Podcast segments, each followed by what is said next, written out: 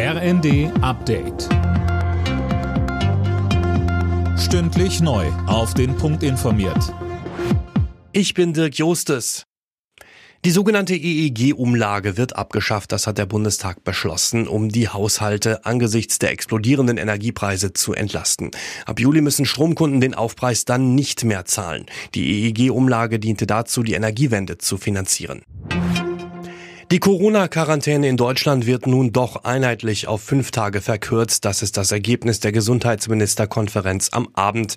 Für enge Kontaktpersonen soll es dann außerdem nur noch eine Isolationsempfehlung geben.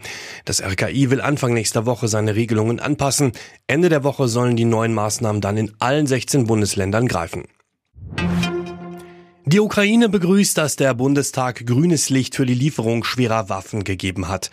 Die Zustimmung zu dem gemeinsamen Antrag der Ampelparteien und der Unionsfraktion zeige beeindruckende Einigkeit, so der ukrainische Präsidentenberater Podoljak. Trotz des gemeinsamen Antrags haben sich Union und SPD einen Schlagabtausch geliefert.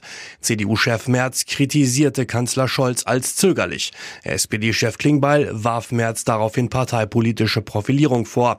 Aber so Klingbeil, es ist richtig und wichtig, dass es hier aus der Mitte des Parlaments ein klares Signal an Wladimir Putin, ein klares Signal an die Menschen in der Ukraine gibt, dass wir auf der richtigen Seite der Geschichte als Deutscher Bundestag stehen.